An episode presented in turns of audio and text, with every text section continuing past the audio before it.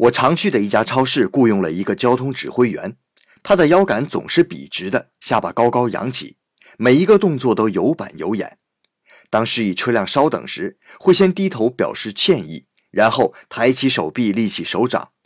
这只手臂保持和地面平行，另一只手在胸前平平荡开，示意其他车辆通行。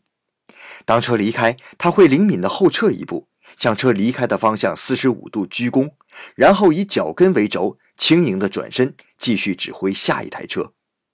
今天下雨，他穿着雨衣，眼镜上全是雨水。可骄傲认真的神情动作仍然像个舞蹈家，闪转腾挪于四方来往车辆之间，不禁感叹：这才是匠人精神。今天的语音无所谓中国日本，无所谓职业贵贱，向那些用生命在工作的人致敬。